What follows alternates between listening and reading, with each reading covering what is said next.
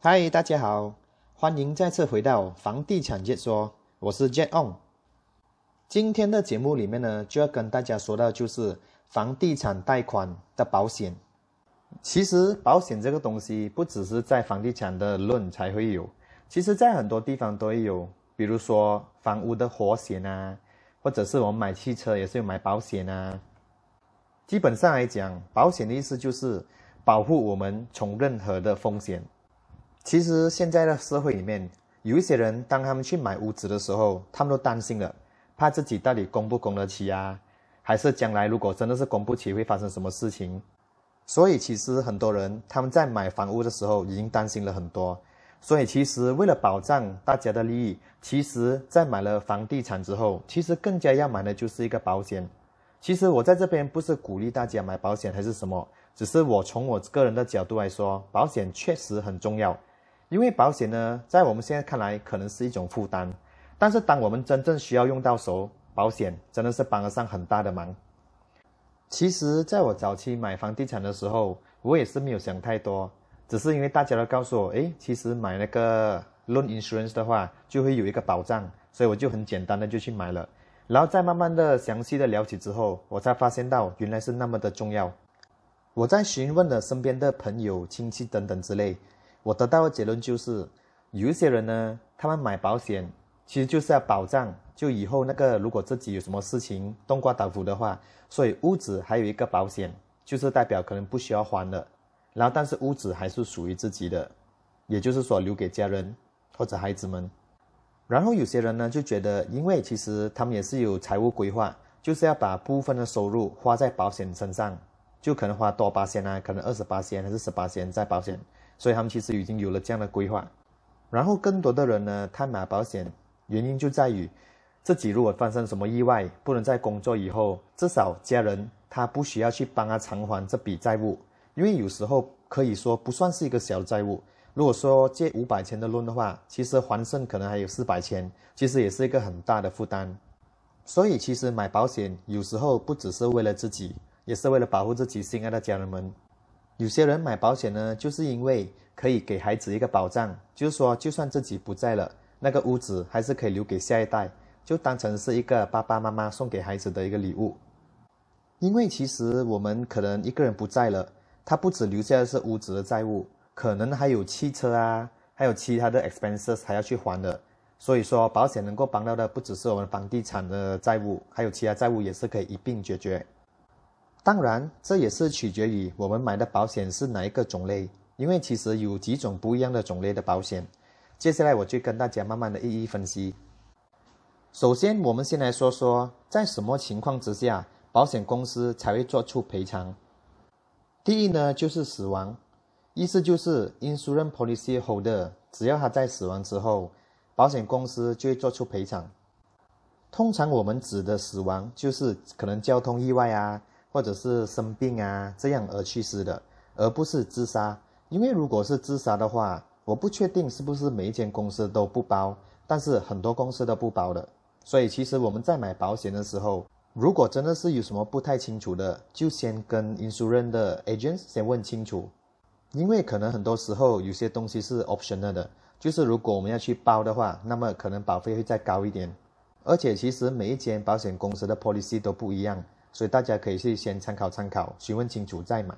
以便确保自己买的 policy 是最适合自己的。因为其实我也是有听过很多案例，就是在买了之后才发现到，哎，当事情发生了，哎，为什么这是没有包的？那么都太迟了。其实，好的，除了死亡以外，另外一种情况，保险公司也是会做出赔偿的，就是 TPD（Total Permanent Disability），也就是我们华语所说的终身残废。到底怎样才算是终身残废呢？我有听过一个 banker 告诉我，就是说，如果今天可能只是断了一个手指，还是断了一只手，那么它不算是一个终身残废，因为其实很多案例就是，其实我们失去了一只手，其实还有另外一个手还是能工作的。所以终身残废来说呢，通常是要一双手或者是一双脚失去了，那才算是终身残废。所以说呢，残废跟终身残废。两个呢是不一样的东西。毕竟保险公司全部都有自己的 policy，不是我们说了算，而是要经过保险公司调查了、检查清楚后才做出赔偿的。通常在终身残废的情况之下，就是这个 insurance policy holder 他已经无法胜任自己本身在做这个工作了，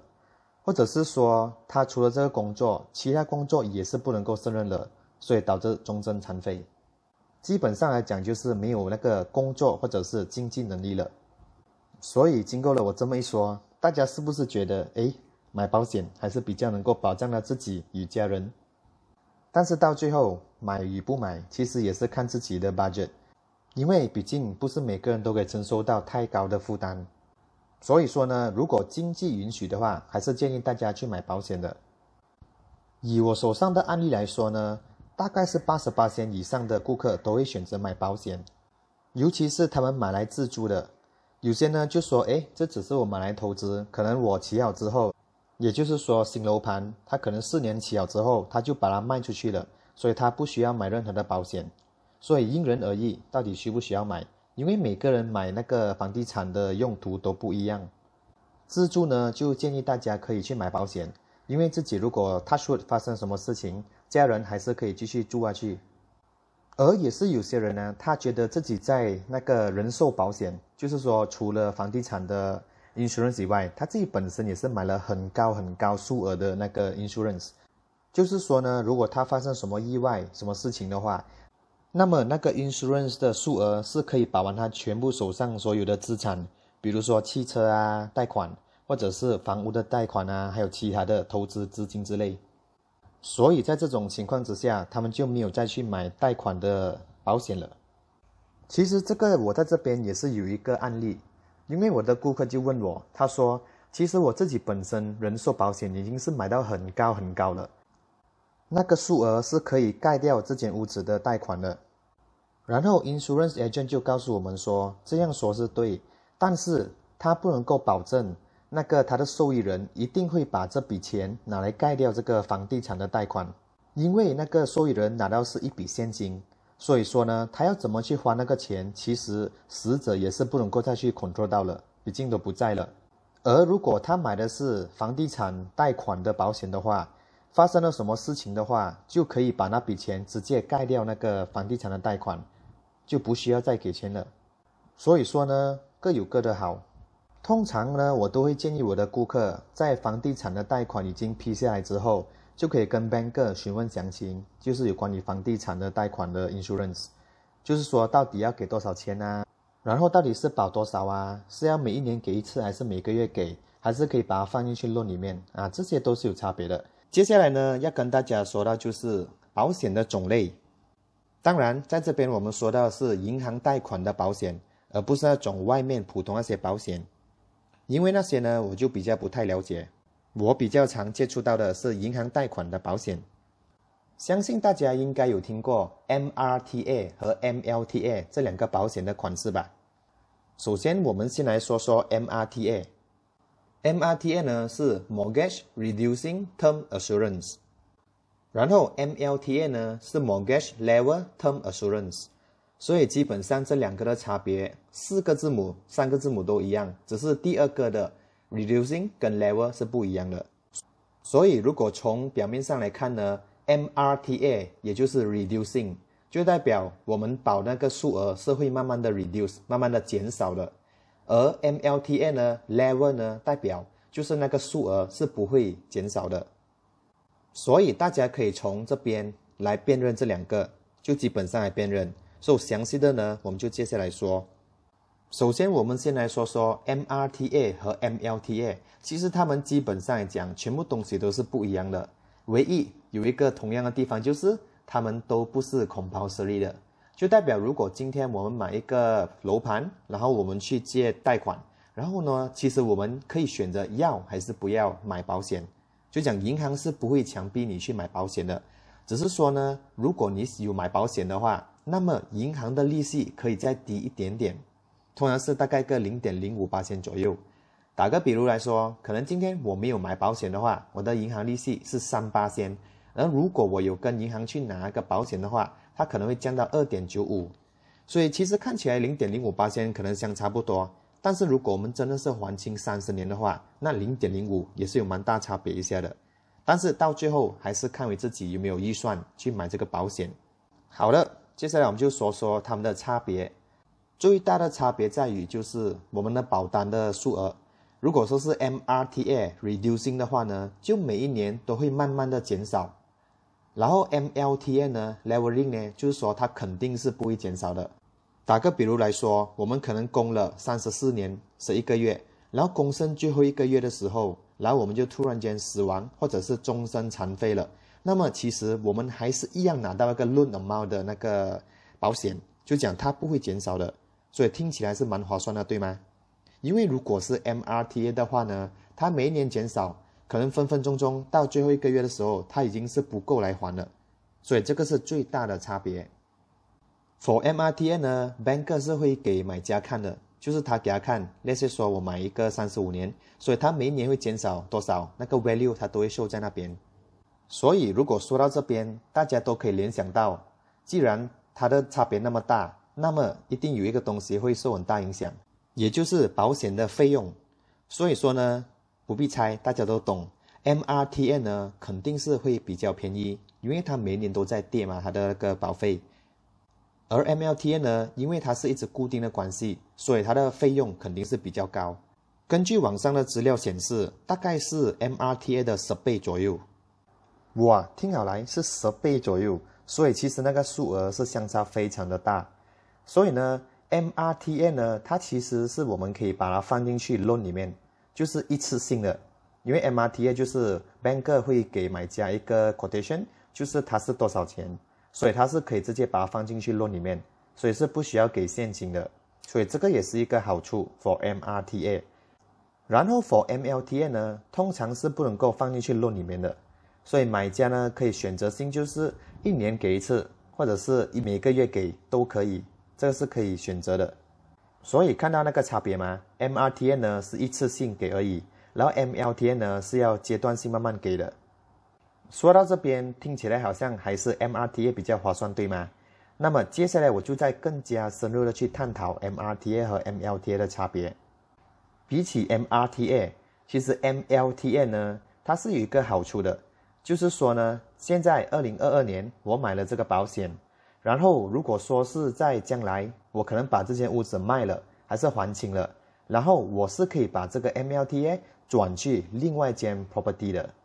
听起来还不错是吗？因为我们可以继续那个保险下去。为什么呢？因为其实我们现在拿的保险是依据我们现在的健康还有身体状况来去申请的。然后如果说可能十年以后，我们的身体可能出了一些状况，或者是没那么健康了。然后，如果我们要重新再去拿一个新的保险的话，可能保费会更高，或者是可能完全都拿不到保费。所以呢，MLTA 呢在这一边就有这个好处。然后，如果是 for MRTA 呢，它是不能够转移去另外一个房产的，所以这个就是它其中一个坏处。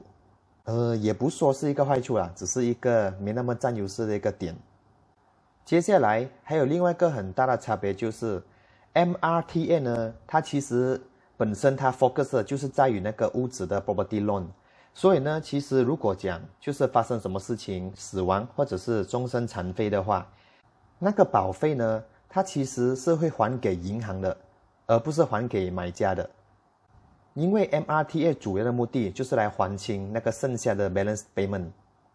然后 MLTA 呢，其实它是有点像人寿保险这样子，有点像 life insurance。所以说呢，当我们在签 MLTA 的时候，我们已经会选了，就是我们要把那个呃钱转给谁，就是所谓的 nominee，就是我们所谓的受益人。而这个受益人呢，大家可以放一个、两个、三个都可以。然后我们如果是超过一个人的话，我们就要写下来，就是那些讲他是转给爸爸妈妈，所以可能我们说给爸爸五十八先，给妈妈五十八先，还是如果是给孩子的话，可能分成三个孩子。所以一个人是三十三点三八先，这个都是可以写在我们的保单里面的，这是 up to 我们自己的决定，自己的分财产的方式。所以看到吗？这个也是算是一个蛮大的差别。意思就是说呢，MRTA 它主要是来还清那个 balance payment，然后 MLTA 呢，如果 let's say 说刚才举的例子，就是那个我们拿的 MLTA 保额是五百千，所以我们还剩五十千，然后就突然间死亡或者终身残废，其实我们还一样会拿到五百千，啊，所以 MLTA 最大的好处在这边。所以说呢，我们拿五百千，我们可以选择受益人可以选择他拿里面的五十千来还清这个五折贷款。然后剩下的四百五十千呢，就是我们拿到的现金了，所以我们可以用这个现金去处理很多东西，包括可能 set 掉别的 commitment，比如说是车啊，还是 credit card outstanding 啊，还是有东西要 set 都可以拿来 set。所以 for MLTN 呢，大家是很自由的，就是很 flexible 的，可以去选择要怎样子用这笔钱，或者是那个受益人，他可能也觉得，哎，我可以慢慢供下去那个屋子，我先不要还清它，也是可以。就是受益人呢，可以拿这笔现金去做他想要做的事情。然后刚才我们说到 MRTA 呢，就是 insurance 公司会把它还给 bank。而其实呢，也是有一种情况，就是可能 MRTA 下降的速度太快了。就比如说这个屋子还欠一个三百千，但是 MRTA 的保费到那一年下降到了两百八十千而已。那么说呢，其实还有一个二十千呢。就是买家的家人也是要去偿还的，所以说 MRTA 呢就是会有这个弱点，意思就是说呢，那个保险公司的保费是不足以来还那个银行的 balance payment 的。再来呢，还有一个很大的差别就是 MLTA 呢，由于它的费用是比较高，所以它是会有一个 cash value 的，就是说呢，就是将来可能那个保险已经完了之后，他可能买家会拿到一笔现金。因为这个是我们所谓的 cash value，然后如果说是 MRTA 呢，它是完全是没有 cash value 的，就是等于零，所以到最后呢是拿不回任何的钱的。所以这么一说来，大家可以看到 MRTA 和 MLTA 真的是很大的差别。所以大家仔细想清楚，到底呢哪一个是比较适合自己？在这边呢就跟大家分析一下，MRTA 是比较适合谁呢？MRTA 呢就是 for 那些买家。他可能已经买了很多人寿，还有就是医药的保险，然后他家庭成员可能不是很多，所以他的负担不是很重，那么呢就可以选择用 MRTA。所以 MRTA 呢，受益人将会拿到的是屋子，是拿不到任何钱的。然后如果是 for MLTA 呢，就是适合 for 那些可能没有买很多人寿医药保险的人，然后他本身是比较多家庭成员的。啊，那么的话呢，到最后如果发生什么事，他是会受益人呢会拿到就是屋子，还有就是现金。再加上如果除了这个屋子的保险以外，还有买其他的人寿保险的话，那边还会拿到更多的现金。这样一来，家人的生活就暂时可以比较安全、比较安稳了。尤其是那些只是一个一方在做工而已，就是另外一方可能是家庭主妇，那么他们的收入肯定是会突然间变没有了。所以这笔钱呢就可以帮得上忙。所以说，如果是我的建议来说呢，我会觉得，如果今天我买这间家是买来自住的，是我第一间家，那么我会选择去买 MLTA。然后可能我买了这间家以后，我想买第二间、第三间家来投资的话，就可能那个投资的家我就不需要买 MLTA，我可以去买比较便宜的 MRTA。这只是我个人的看法。毕竟，如果我们买一间家来投资的话，那么，如果是有租客的话，我们还是会有被动的收入。而 Touchwood 如果真的是那间投资的屋子，真的是租不出，没有 rent income，然后又还不清的话，那么银行可能把它勒弄掉，至少还不会很大的影响到我的家人。但是如果是买来自己住的呢，就会严重影响。就是说，如果我真的是没有买保险的话，家人还住在里面，而他银行又被必要把这屋子勒弄掉。那么家人就失去住所了。其实还有一种情况就是，我有一间房产，因为我没跟 bank 讲清楚，所以 bank 就帮我买到了 MRTA。当我知道了之后呢，我就问 bank 可以怎么子做，所以他过后其实就帮我加上一份 MLTA，所以就变成我的那个贷款其实变成 hybrid 的，其实又有 MRTA 再加上 MLTA，当然保费也比较高了，因为要给两份。所以大家如果觉得自己买了 MRTA 好像不是太划算的话，也是可以用这个方式，就要求 banker 再加上一份 MLTA。刚才我们有说到就是关于 MRTA 还有 MLTA 对吗？其实大家有听说过，还有一种是叫做 MRTT 或者是 MLTT 吗？它其实就是，其实 MRTT 呢跟 MRTA 的差别，其实它多数都是一样的，基本上也是一样，只是说呢，T 的意思代表是 Takafu，就是讲是跟着那个 Islamic Finance 的 principle 来走的。其实它跟那个我们所说的 Normal 论跟 Islamic 论也是有一点点相似的。就是说，如果是 Islamic 论呢，就是他要跟着那个 Islamic 的方式去做的。就比如说呢，银行把钱拿去投资，它的方式呢，一定要是符合 Islamic 的模式的。打个比如，就是说不能够拿这笔钱拿去投资赌场啊的生意啊，还有难哈料的生意，类似这样子的意思。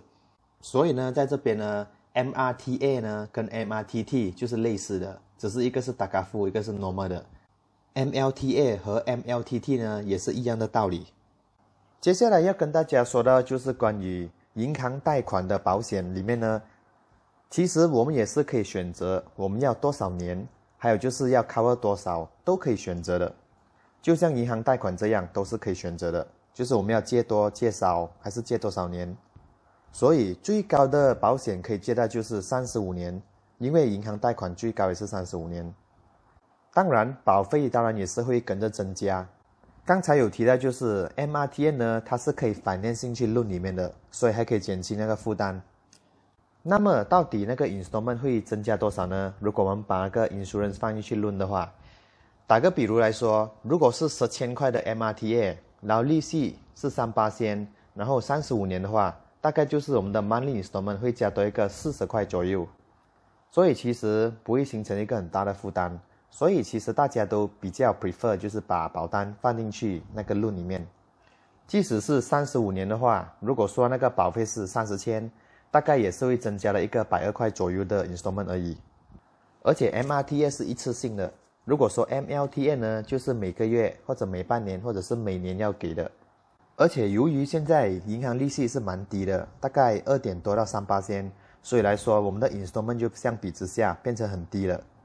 所以经济不景气的时候，反而会催成大家去买屋子。再加上国家银行也是把利息调低了，从二零一六年左右大概是四点五、四点六八千，下调至现在大概三八千而已。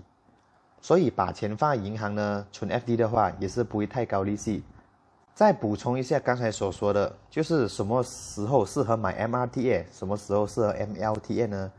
如果是我们是找来 for 一个短暂的投资，可能说就是三五年。就要卖掉它的话，或者是呢，我们是打算在短时间里面把这个我们的 balance loan payment 一次过清光的话，就是如果有这样的能力的话，那么其实不需要买保险都 OK。但是如果我们是打算是一个 for 长期的，就像我刚才所说的是自住或者是长期的 investment，可能十到十五年的，那么呢，就最好是买保险比较安全一些，至少会减低那个风险。在这边也要跟大家谈谈。其实什么东西、什么条件呢？它会影响到我们的保费到底是高还是低呢？除了刚才所说的年份，还有就是我们保那个数额，就是说我们要保九十八千还是保六十八千、七十八千呢？其实是有另外两个因素。第一个呢，就是我们的年龄，因为如果是我们要买保险，然后年龄是比较高的话，那么保费呢就自然而然的增加。所以大家要看下划不划算。然后呢，第二个就是我们的健康状态。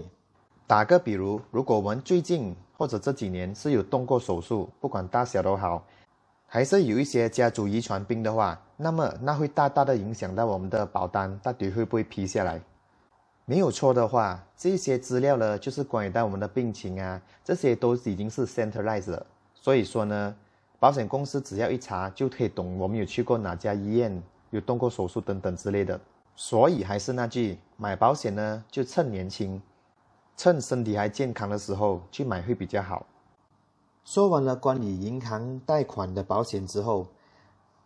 其实还有一个大家蛮常听到的，就是火险 （fire insurance）。其实火险也是一个非常重要的保险。因为 MRTA、MLTA 等等之类的，保的是我们自己本身，就是 property 的 loan，也就是说，我们发生了什么事情，死亡或者是终身残废，那么那个保险是来 cover 个银行贷款。而火险保的呢，不是我们，而是我们的房地产。通常来说，是个人疏忽，或者是大自然，也就是闪电引起的火灾。而这边大家要注意的就是，其实火险保的范围是蛮小的，所以每年的保费都其实不会太贵，都蛮便宜的。其他的意外，比如说车祸啊、动物引起的意外，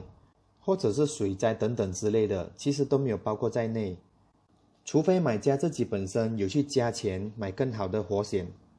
然后这里要说说的就是，其实如果今天大家买的是一个 strata d i t e 也就是说分层地契，通常就是我们所谓的公寓或者是 land，然后是 under strata d i t e 的。那么呢，一定会有一个 management，就是我们所谓的 joint management body（JMB）。然后活险呢，就是会由 JMB 来负责。就是说，每一年 JMB 买了活险之后，他们就会把一个 bill send 给每个 house owner，所以每个人都是需要给的。通常都是会出现在 maintenance fee 的 bill 那边。而如果今天买的如果是 strata d i t e 以外的，就是所谓的 individual d i t e 那么就是由 house owner 自己本身去买的。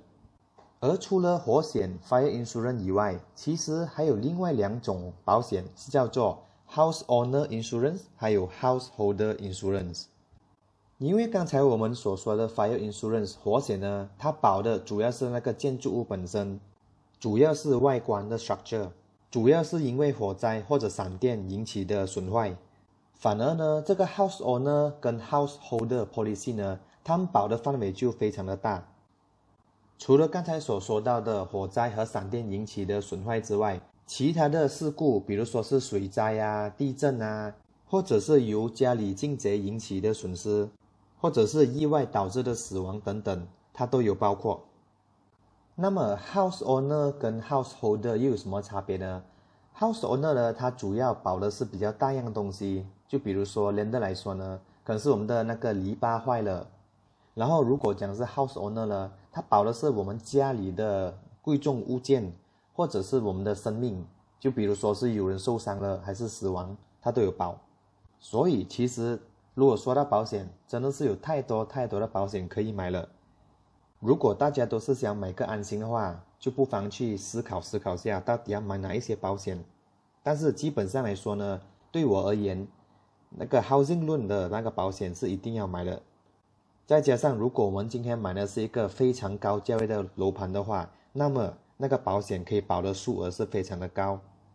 因为如果我们买人寿保险的话，他们都是一定有一个上限，一定是有一个 limit。但是如果说这个 insurance 物质的 insurance 的话呢，它其实是没有 limit 的。就是今天如果我们买的是两三百万的楼盘，那么它也一样是可以保到两三百万。而且在这边要补充的就是，其实以我的经验。今时今日呢，如果我们忘记了我们的 policy 是有保什么的，其实现在很多保险公司都有提供线上服务，就是说呢，有一些是应用程式 application apps，就是手机的 apps 也是可以看到我们的 policy，然后呢，上网也是可以去登录，然后再放 password，也是可以看到我们所有 policy，我们保的是哪一方面，然后还有就是它那个 payment method 也是可以换，比如说我们是一年换一给一次的。然后，如果我们要换成是每个月给，或者是半年给一次，都可以在线上或者是应用程序里面改了，是非常非常方便的。再加上，如果有时候我们换了新的 address，也是可以在里面做，所以讲真是非常非常的方便。所以我们要好好利用科技的发达。好的，今天就先说到这里，希望大家听了有一些概念关于那个房地产的贷款的保险。所以就可以决定到底要买哪一种，要买多少呢？还是对自己最好的打算。感谢收听房地产解说，我是 Jon，我们下一期再见。